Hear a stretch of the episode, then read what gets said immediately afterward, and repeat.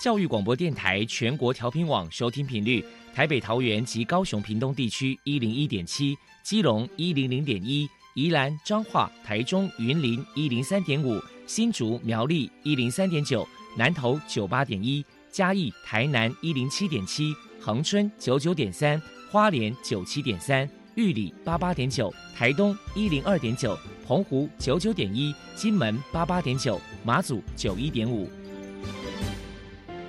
爱是包容，爱是牺牲，爱是分享，爱是服务。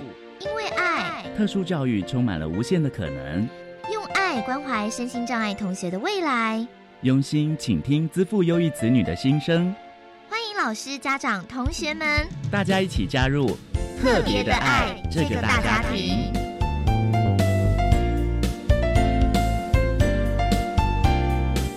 本节目由教育部学生事务及特殊教育司指导，国立教育广播电台监制。欢迎收听。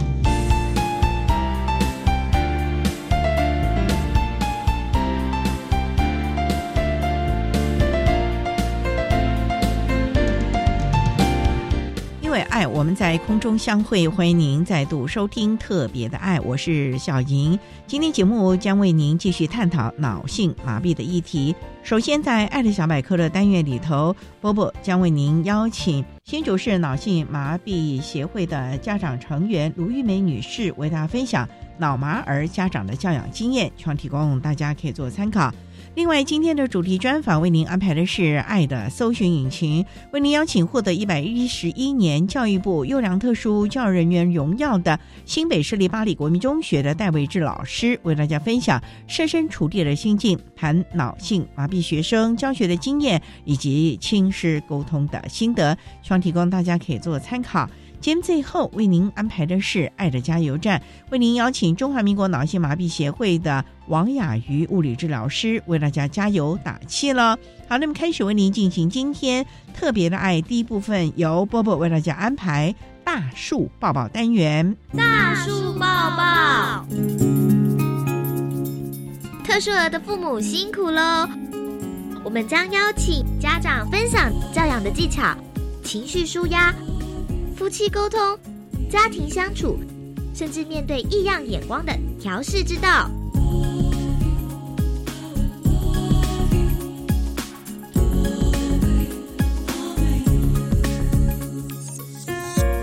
Hello，大家好，我是 Bobo，欢迎收听大树抱抱。今天我们特别邀请到新竹市脑性麻痹协会的家长成员。卢玉梅女士来到节目现场，跟大家分享脑麻儿的家长这样经验谈。卢女士的小孩易婷今年三十一岁，首先请您来谈一谈当初知道易婷是脑麻儿，当时内心的心酸跟难过，你是如何走出来的呢？走出来是一直到我从拜拜的信仰转到基督的信仰里面，因为拜拜就是说他是前辈子造的孽啊，因果循环论。后来有邻居传了福音给我们，他就说在圣经里面某一章某一节，他就讲到说，这个人生来不是他的错，也不是他父母亲的错，乃是神要彰显他的作为，他爱的作为。我就整个恍然大悟，然后心情从现在因果论里面才出得来，让我就觉得说怎么办？上辈子欠他的，我们这辈子要怎么还？那。没有办法还呢，而且我觉得上辈子我又管不着，这辈子我们都常常在做好事业，做很多的捐款，怎么会有这样的孩子出生？所以这个悲伤是一直到我从拜拜的信仰转到基督的信仰才走出来的。那有了一个信仰可以去依赖，然后也可以让你去好好的去正视这样的问题，然后走出来。那想必你为了这个议题啊，应该也付出了超多的心血跟努力。要不要谈谈你可能在过程当中有寻求哪些组织机构的帮忙呢？就是出生之后生产的过程就是缺氧，所以他就是没有办法正常的让孩子两个月脖子会硬啊，四个月会怎么样，七个月会怎么样，没有这些过程。等到一段时间，我们就会开始去找看有没有脑性麻痹的协会。后来发现，哎，有这样的协会，那就先加入这样的协会，看能不能得到一些帮助。等于是在这个协会当中得到了很多的帮忙，然后也认识了许多的人，同样的家长，对不对？哦，对对对对对，没错，算是早期疗愈嘛。我儿子的这一届在台湾是第一届，所以我们前面其实也没有太多可以追寻的人。那协会里面窗口比较多，有一些该怎么样替他做复健啊，或者是要怎么做，就可以透过协会，他会告诉我们一些方向，这样子自己也会比较安心一些，这样子有个依靠。那想请教一下您，就是说，因为你在教养疫婷的过程当中，一定是遇到了很多的困难考验，要不谈谈你自己觉得遇到最大的考验是什么？你怎么去克服它的呢？其实有两个考验，一个就是因为他也不能吃嘛，他没有办法咀嚼，只能够用流质，他又不能太流质，像水一般的流质，他又会呛到；太硬了，他也吞不下去。所以就是要把食物做的浓稠度刚刚好，因为他一直有吃东西。吞咽困难的问题，到现在都还会，这个就是一直都是很头痛的。本来他小时候喝奶喝的很慢很慢很慢，他不太会吸奶，所以我们会把奶嘴的洞剪得比较大一点，让他滴下去。好不容易喂了一个小时，才喂了七十 CC，有时候会一下就喷出来，把刚刚喝的全部喷到地上来啊！所以你就会知道说，让他长大这个部分，我们其实小时候真的不敢想象他可以长到像现在已经三十一岁了。因为很多这样的孩子，听医生说大概都活到十几岁就走了。我婆婆也会帮我轮流喂他，因为一个人七十七要喂一个小时，你就知道那个常常这样抱着他，我的手都要靠在那个沙发上面，然后还用枕头垫着。那我婆婆有时候就会帮我一起喂，这样轮流大家轮流喂他。喂他是很辛苦的一件事情。然后第二件事，您刚刚提到说还有很吃力的就是，因为他聪明，所以他没有办法讲话。那他很多想法要表达，常常容易生气，然后要我们猜，猜不出来，下一口饭他不愿意吞下去，这也是弄得我脑神经衰弱的问题。现在已经有了很好的辅具，他就可以表达了，这个梦魇就过去了。大概他小四的时候就有找到一个辅具，就是呃 u to i 这个辅具，然后慢慢的学习，他就可以比较能够沟通。那现在又有更好的辅具了，叫眼动棒。对，那眼动棒速度就更快，而且它可以上网。这也就是我现在可以坐在这边接受您访问，因为他可以自己做他自己的事，不会一直吵我了。也可以透过这样的辅助，可以知道他心里在想些什么啦。对对对，我们的精神压力就减低了。嗯那现在就是因为他是不能坐、不能站、不能走路嘛，那都是要固定在轮椅上面，那四肢都要用一定一好的辅具把它固定住，不然他会摇晃，一直摇晃，那就没有办法做他的事情，也没办法喂食，也没办法用他的眼动棒。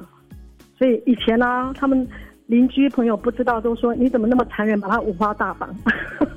因为不懂的人真的会以为说你在虐待小孩之类的。对对对，他说全全部把他绑起来，连手都绑，连脚也绑起来，连身体都绑起来，我真的是无言以对。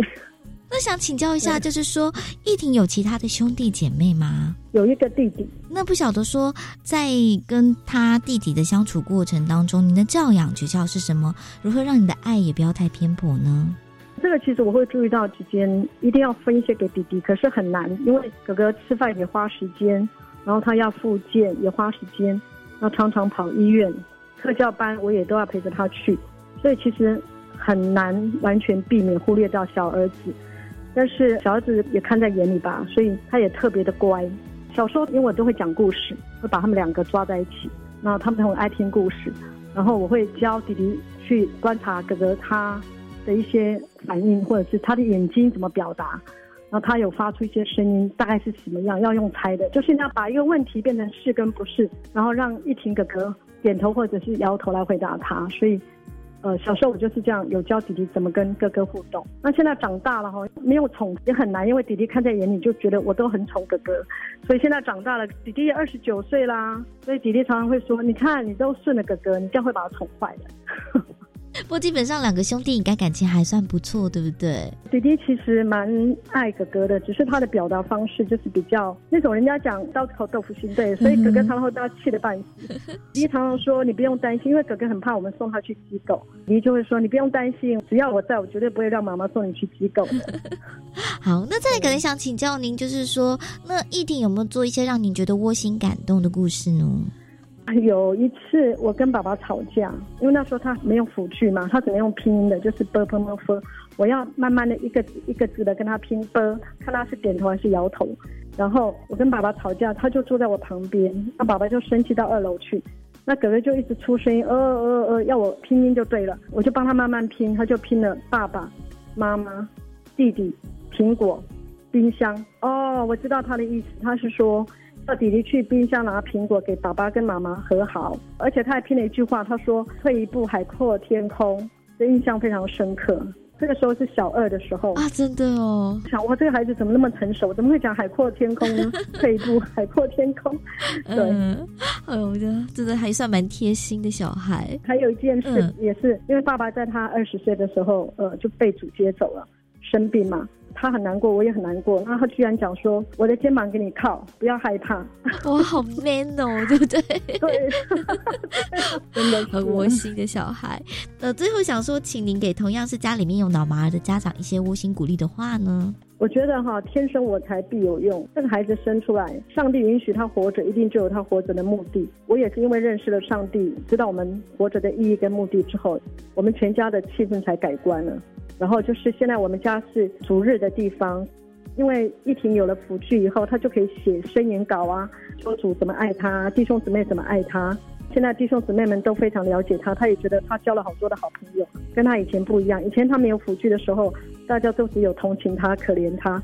可是现在都会说哇，一婷你很棒哎，哇你会读圣经，还会写声言稿，天生我材必有用，真的不要放弃自己的孩子，然后多跟家长交流。就像我当初生出来的时候，因为我们是走在前面，那时候还没有那么多的个案，那现在我们都已经走到三十岁了，其实后面的家长，其实如果有机会可以多跟我们前面的家长交流，可以互相交换育儿的经验，跟互相做心情上面的安慰跟鼓励，这样会比较好，尤其是心里有有一个安心感就对了，不会自己。在摸索啦，自己摸索很辛苦的。嗯哼，有这个同伴互相扶持。然后我们的孩子从小是很严重，他又不能走、不能坐、不能讲话，都可以活得这么好，所以不要放弃自己的孩子就对了。非常谢谢新竹市脑性麻痹协会的家长成员卢玉梅女士接受我们的访问。现在我们就把节目现场交还给主持人小莹。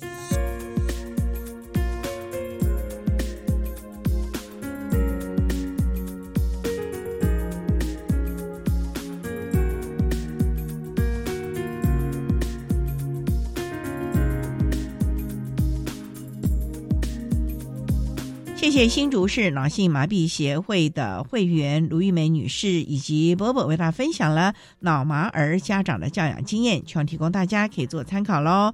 您现在所收听的节目是国立教育广播电台特别的爱，这个节目在每个星期六和星期天的十六点零五分到十七点播出。接下来为您进行今天的主题专访，今天的主题专访为你安排的是爱的搜寻引擎，为你邀请获得一百一十一年。教育部优良特殊教育人员荣耀的新北市立巴黎国民中学的戴维志老师，为大家分享设身处地的心境，谈脑性麻痹学生教学的经验以及亲师沟通的心得，提供大家可以做参考喽。好，那么开始为您进行今天特别爱的主题专访，《爱的搜寻引擎》。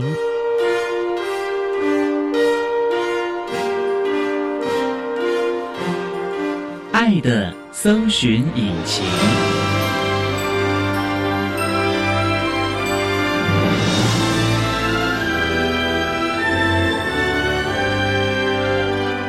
今天为大家邀请获得一百一十一年教育部优良特殊教育人员荣耀的新北市立巴黎国民中学特教班的老师戴维志戴老师，老师您好。主持人好，各位听众大家好。今天啊，特别邀请老师为大家分享设身处地的心境，谈国中教育阶段脑性麻痹学生教学的经验以及亲师沟通的心得。那首先想请教戴老师，巴里国中在我们新北什么地方啊？巴里国中在新北市的巴里区，大概在新北市的呃西北边，十三行银址那附近吗？没错，没错。哦，那里风景优美哎，渡船头啊。没错，但是冬天就会觉得好冷哦。淡水河的风过来了，海风，没错没错。所以学校的建筑是不是也考量到了避风啊，或者是防雨这个部分了呢？因为我们学校已经有五十年的历史了，今年校庆已经是第五十五届，所以校舍算老旧。巴黎都会起怪风，所以我觉得称不上可以防风避雨。而且因为建筑物老旧，所以有时候雨打下来啊，走廊外围会喷到雨。如果那时候还有刮风的话，会更惨。哇，那这样五十多年的老学校，那请问它的无障碍设施如何呢？说实话，因为老旧的校舍，可能人巴黎人数变多，所以呢有盖新校舍，但是在当时校舍的设计。这个部分因为我没参与到，但是就我所看到的校舍设计其实有点不是很好，可能有第一期、第二期，可是第一期跟第二期之间的高度没有算好，对，没有理解好。巴黎国中啊，在那附近有两间教养院跟疗养院，一间是乐山疗养院，一间是爱心教养院。如果他们的学生是学龄阶段的学生，还在国中就学的，如果可以出来上课的，都会安置在巴黎国中。刚好我。刚进去那个时间点，爱心教养院刚好准备盖新的院房，所以呢，在那一个时间点会有很多的轮椅生，所以呢，我们学校慢慢的把刚才所说高低差的部分把它补起来，但是说实话没有那么完美。当学生进来的时候，还是会有一些问题，而且学生进来的时候，我们学校是没有电梯的。所以，如果有需要上下楼，有跟教育局申请辅助工具爬梯机，撑得住吗？撑得住，但是学生再加上操作的人、助理员也都是第一次碰到，所以在那个当下都蛮辛苦的。而且爬梯机从一楼到四楼，可能要花好几分钟的时间，所以我们那时候学生上课就难以准时的到达。因为学生下课的时候也可能需要上厕所啊，教育的经费都有限，有申请电梯，可是拨下来的经费不太够，所以本来电梯是想要盖到四楼。但是最后只到三楼，但是四楼的教室数也比较少，所以四楼的教室慢慢都转型成老师开会的会议室。爬梯机也真的是难为孩子了。稍待，我们再请获得一百一十一年教育部优良特殊教育人员荣耀的新北市立巴黎国民中学特教班的老师戴维志戴老师，再为大家分享在巴黎国中呢，老师是如何的针对我们脑性麻痹的学生提供相关的教学喽。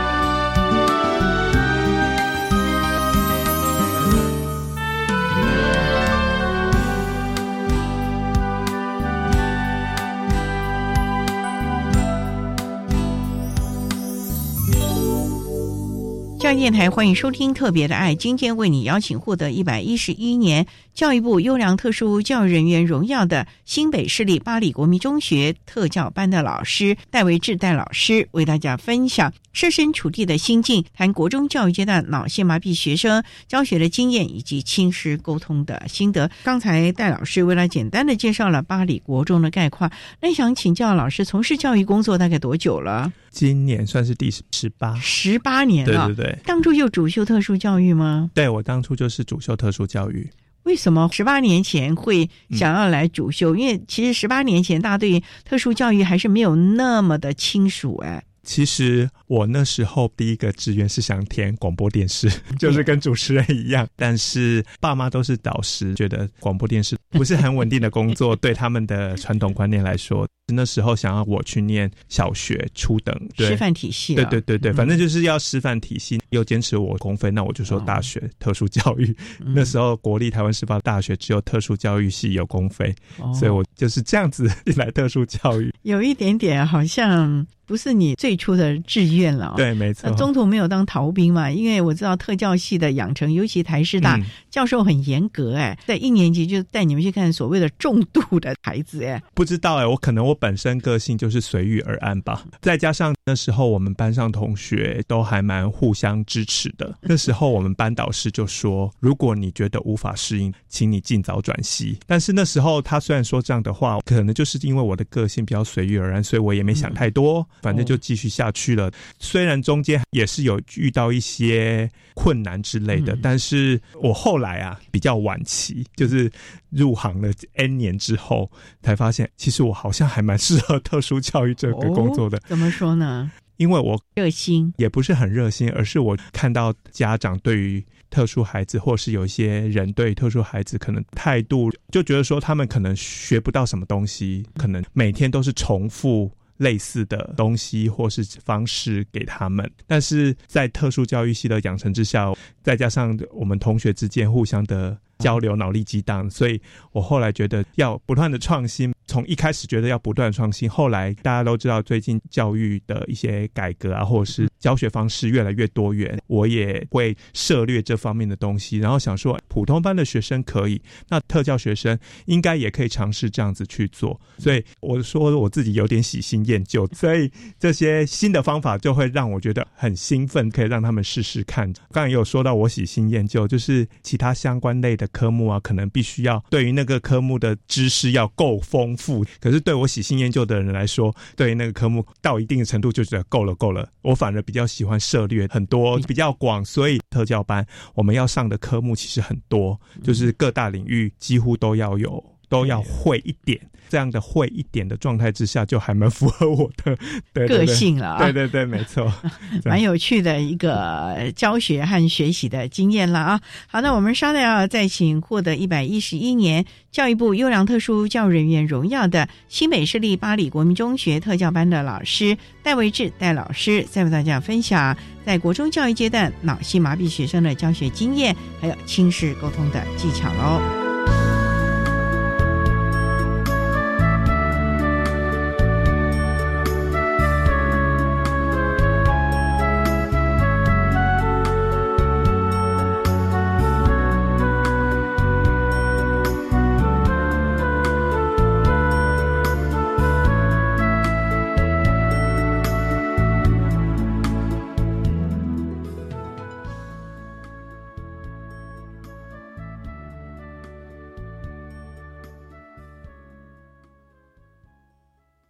乐学习，天边海学习；快乐学习，忘记年龄。我是香香，我是香香；我是廖凤颖，我是廖芳颖。欢迎听众朋友拜六礼拜，欢迎听众朋友礼拜六、礼拜天。早晨六点到七点，早上六点到七点，苏塘高育广播电台。收听教育广播电台。老威好，老威讲的节目，老的好，老的美的节目，本快乐天空是榜一。你知道学产地的租金是做什么用途吗？就是提供弱势学子助学金及急难救助金。所以租用学产土地还可以助学。现在有学产土地招租吗？有，位在各县市的学产土地可供建筑用地正招租中。相关招标资讯可参阅教育部全球资讯网便民服务学产基金资源区标租公告讯息。我有兴趣看，现在就上网阅览。以上广告是由教育部提供。全民节水到点来，轻松节水三步骤。第一步，优先采用省水标章器材，养成良好的用水习惯，使用省水器材轻松省水。第二步，定期检查用水设备，确认用水设备不滴水，资源不浪费。第三步，水资源再利用，动手做回收，减少自来水用量。节约用水不分你我，让行动不只是口号。以上广告由经济部水利署提供。管那么的水，落嘎西木啊！大家好，我们是 o 开合唱团。您现在收听的是教育电台。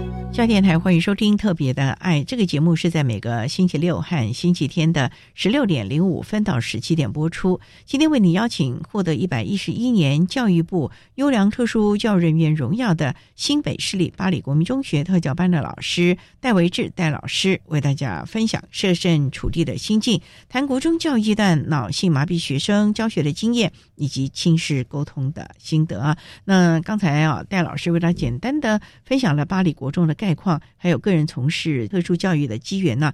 那想请教我们巴黎国中的特教生多不多啊？就如同我刚才说的，因为地处爱心教育园跟乐山疗院，所以呢，大概前十几年的时候，学生人数还蛮多的。嗯，但是因为教养院疗养院年龄到的转出机制没有很好，所以其实我们这几年算是处于饱和的状态，所以这几年比较偏少，但是反而在地被建出。的学生变多，所以特教班之前很多人，但是现在特教班比较少人。资源班之前算是普通，可是现在非常多人。其实障碍类别也蛮多的喽。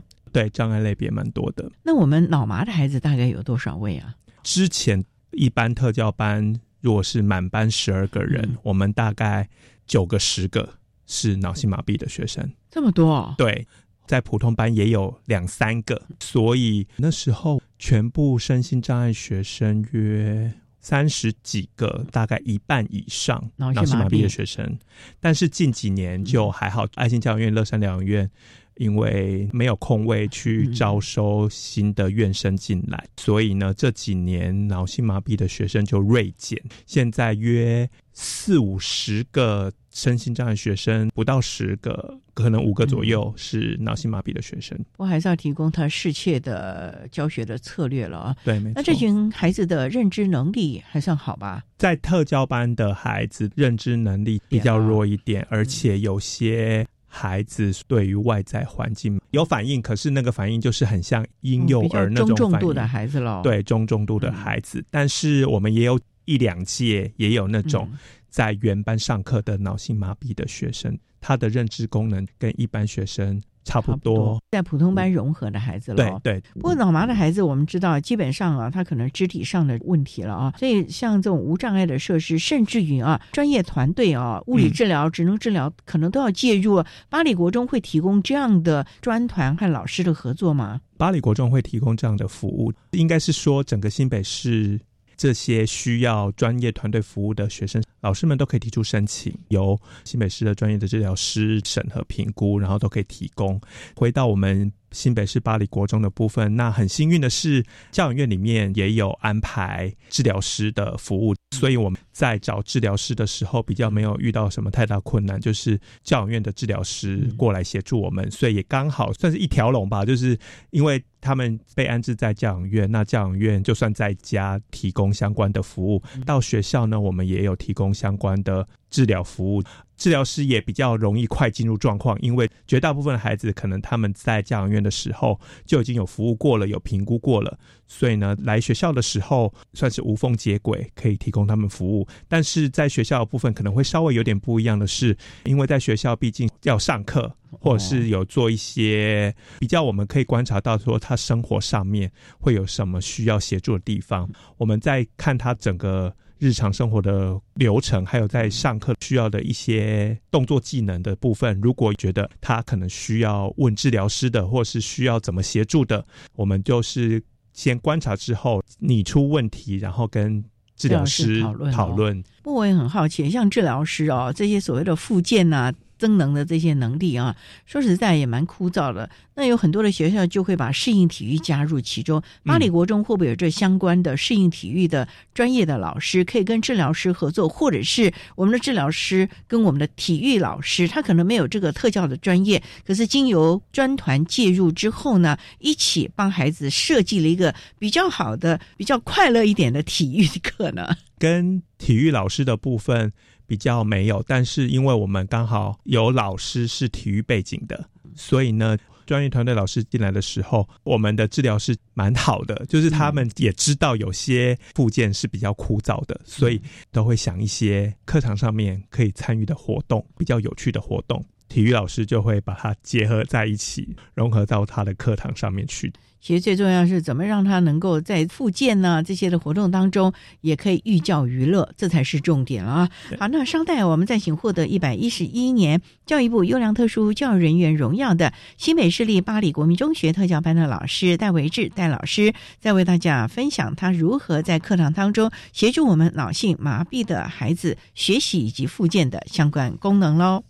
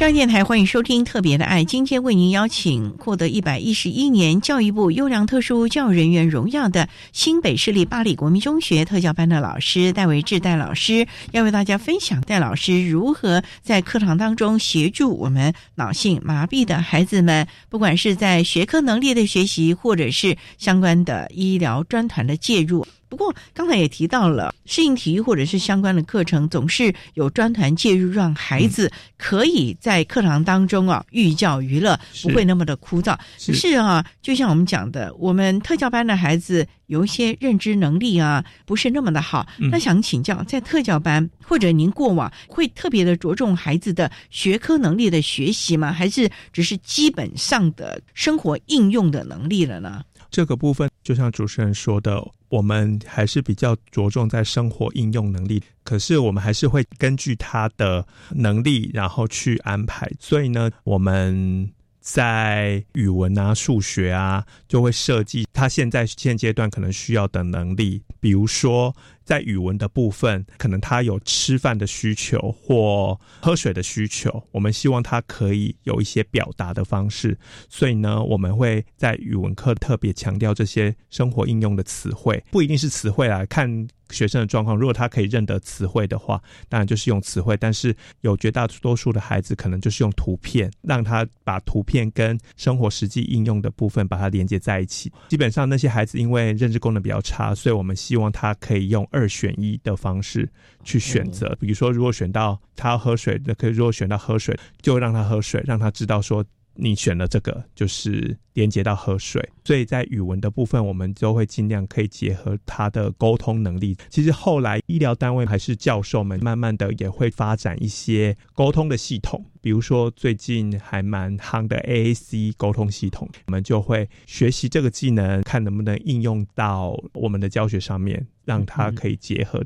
那数学的部分，因为数学比较抽象一点呐，对啊，所以这个部分就会比较辛苦一点。那我们基本上用点数还有认识。钱币的方式一样，比较生活化的方式去让他们学习。其他科目比较是以参与为主，所以呢，我们在其他科目方面都会尽量设计比较多元的活动。比如说，我们之前安排跟节庆有关的活动，或是结合校庆的活动。节庆的活动，比如说万圣节，每一年都有每一年不同的主题，让他们体会所谓的。鬼或者是吸血鬼或什么的，在其他科目部分就会比较让他们多元的去接触一般生活其实都会接触到的东西。问老师这样说的话，你们会不会特别的着重沟通辅具？尤其现在啊，科技很进步，所以老麻的孩子，我们常看到有些的科技辅具介入啊，例如电脑啦，不管它是它的滑杆呐，或者键盘呐，这些，你们会不会也为孩子们特别的量身定做，请专家来鉴定或者是提供呢？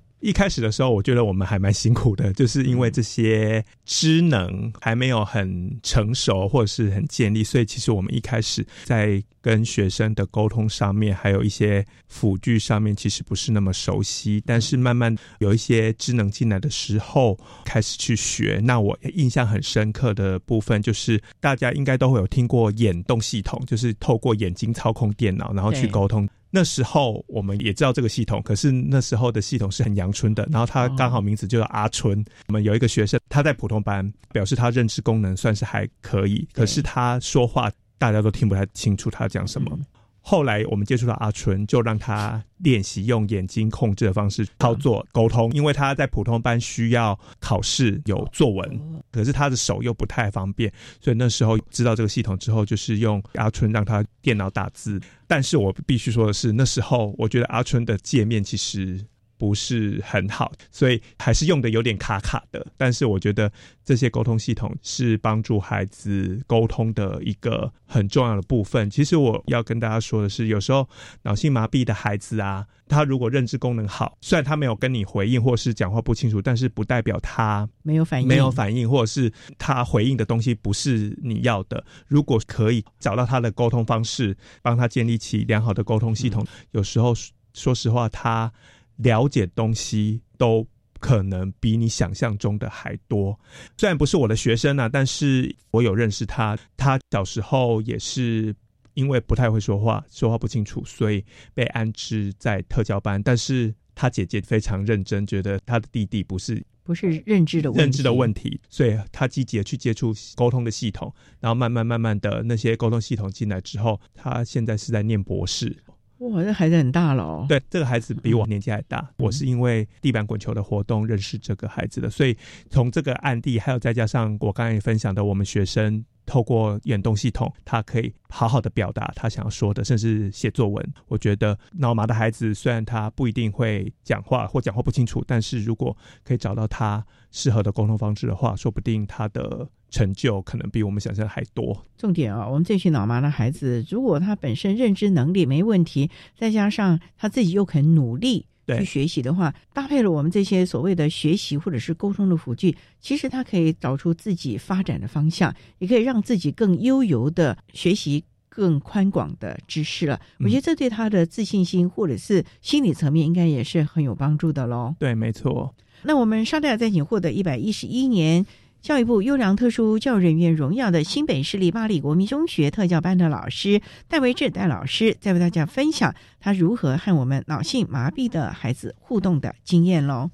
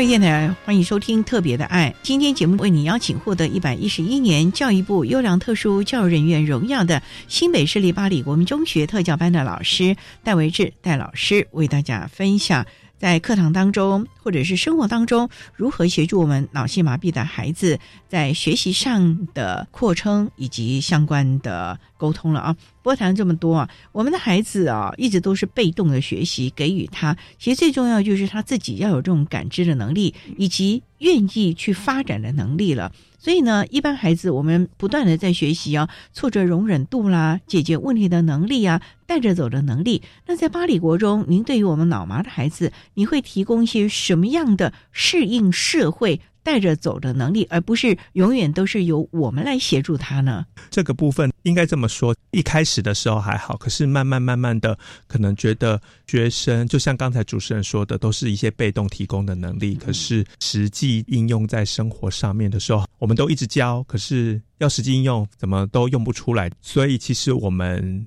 一开始知道需要增强他们能力的时候，我们都提供相关的服务。像之前有几个孩子，他是在资源班，可是因为我在特教班嘛，所以可能上课没上到。但是因为可能我亲和力比较高，所以他们有时候 有些事情会来跟我说。他们是安置在安息教养院的，希望透过我去跟他保育员讲。但是我就跟他说，可是这件事情。我不知道整个来龙去脉，所以你可能需要自己去跟保育员去说。可是我可以跟你说的是，你觉得你会遇到什么困难，我就会跟你说你要怎么讲。刚好也是因为那几个孩子，虽然说他们认知能力没有什么问题，可是可能长期在教养院的环境下接受服务习惯了。所以他们有时候讲话的语气都会让人家觉得王子、公主等命令式的。对，可是你要请求别人帮忙，并不是这样子的一个态度。其实你要灌输他们院里面协助里面虐的人，甚至是家里面协助里面的人，并不是你们的佣人。你们有需要协助的时候，就要主动提出来。可是因为他们说法可能不是很适合，所以就教给他们一些说法，怎么去执行。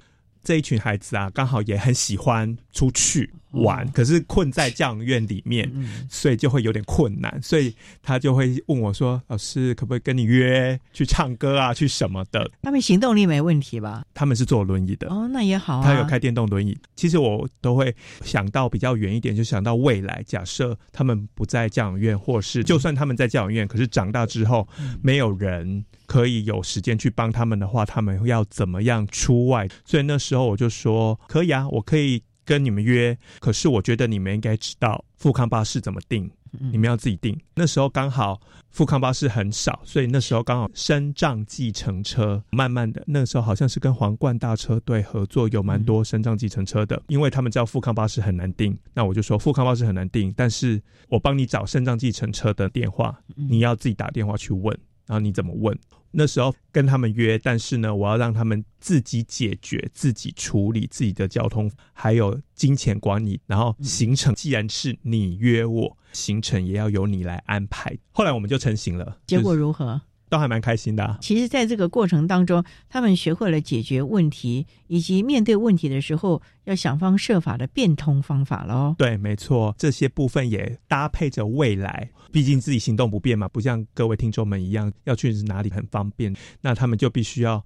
想方设法。现在这几个孩子啊，他们都大学毕业了。到现在为止，就我所知道，在 FB 啊，或是 IG 看到他们的讯息，都会发现他们跟着同学一起出去，自己解决自己的交通问题。然后我就想说，这样子蛮好的。一方面可以透过跟别人约他，然后他可以自己出去，不用麻烦到别人，然后交到一些朋友。所以，解决问题的能力、生活适应的能力、生活独立的能力，这可能是我们在训练孩子学科学习之外呢，我们应该要提供他们的了。所以，巴黎国中的孩子们刚好是在国中青少年，尤其青春期。虽然说我们说，呃，他们的发育会比较慢了，可是仍然会有性平的议题啊等等这些。你们要怎么样来协助这些孩子呢？或者是提醒他们自我保护嘞？我不知道大家对于身心障碍孩子。在性平方面的想法是怎样？我除了他们的身体的障碍，或者是认知上面的障碍之外，其实我都把他们当做一般人。所以，关于性的议题，如果认知能力比较好的，其实都跟一般人差不多。女生的话，当然是建议女老师来处理会比较好了。男生的部分，我看他们的个性是怎么样，然后我就。角色变换，有时候如果他们是很大方的去谈，或者是那种开玩笑的话，我当然也是用这样的方式去跟他们说，但是也提醒到他们，有些人可能对于这样的说法或议题不是那么舒服，所以你要特别注意，因为他们常常会说：“老师，我这样说某某就可以，为什么他不行？”刚好也跟他们说，你遇到的人有很多种，你不能因为 A 可以，B 就。不行，所以算是顺着他们的毛提醒他们一些事情。对于认知功能比较差的特教班的孩子啊，也会请他们特别留意。其实，在课程当中会去设计注意自己的身体安全的议题。不过，这个部分可能要一直要强调，因为认知功能比较低的孩子对于。爱的感觉有时候还是比较强烈的，他们就可能比较想要得到爱，而不是想说他不是陌生人，我们要那个对，所以这个部分会比较辛苦一点，但是要随时随地的去提醒他们。这点非常的重要。性品的一起，孩子在青春期的一些好奇啊，这些也都是要特别了解。当然了，情绪的管控啊，情绪的拿捏，这个也是我们必须要提供孩子。总而言之呢，国中教育阶段对于孩子未来的发展是非常重要的。不管他是要升学或者是就业，这个部分都是我们必须要考量的了啊。好，那今天我们也非常的谢谢获得一百一十一年教育部优良特殊教育人员荣耀的新北市立巴黎国民中学特教班的老师戴伟志戴老师，师为大家分享了他和我们脑性麻痹的孩子在课堂中和生活中的互动的经验了。非常谢谢你，戴老师。谢谢，谢谢大家。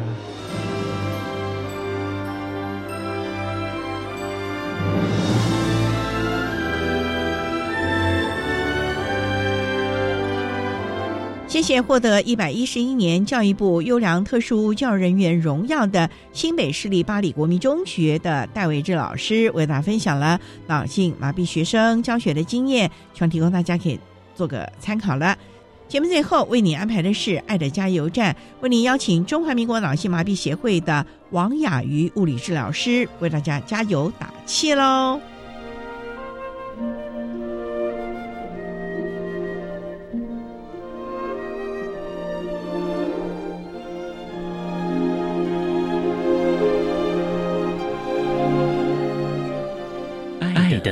加油站。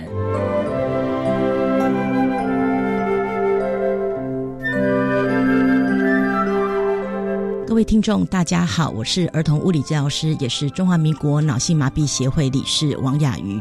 脑性麻痹学生是一群以动作困难为主要问题的身心障碍学生，他们可能在行动上、活动上以及体育课等等，会有不同程度的不便与困难。也有不少学生会需要使用电动轮椅，或是可能需要老师及同学们的协助。脑性麻痹学生的动作训练别无他法，除了复健，就是要每天重复的不间断的练习。所以我在这里要提醒脑性麻痹同学：一分努力，一分收获。只要努力，一定会更好。也要提醒家长及老师们，动手出力协助他们不是好办法。爱他，希望他更进步，只有请在旁边陪着他，等着他，让脑麻学生尽可能的自己来。另外一个重要的提醒就是，即使我们的学生动作再困难或多严重，也不能因此而限制或放弃他们的参与。小从班级的活动，大至学校或是社区的活动都一样，记得要找物理治疗师共同讨论，找出各种可能运用的调整，包括可能环境、课程或是辅具等等的方法，让脑麻学生也能够和一般学生一样，充分的参与学习与生活。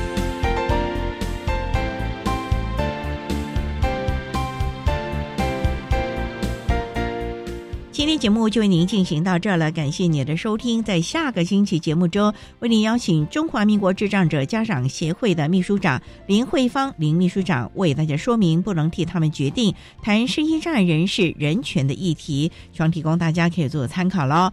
感谢你的收听，也欢迎您在下个星期六十六点零五分再度收听特别的爱。我们下周见了，拜拜。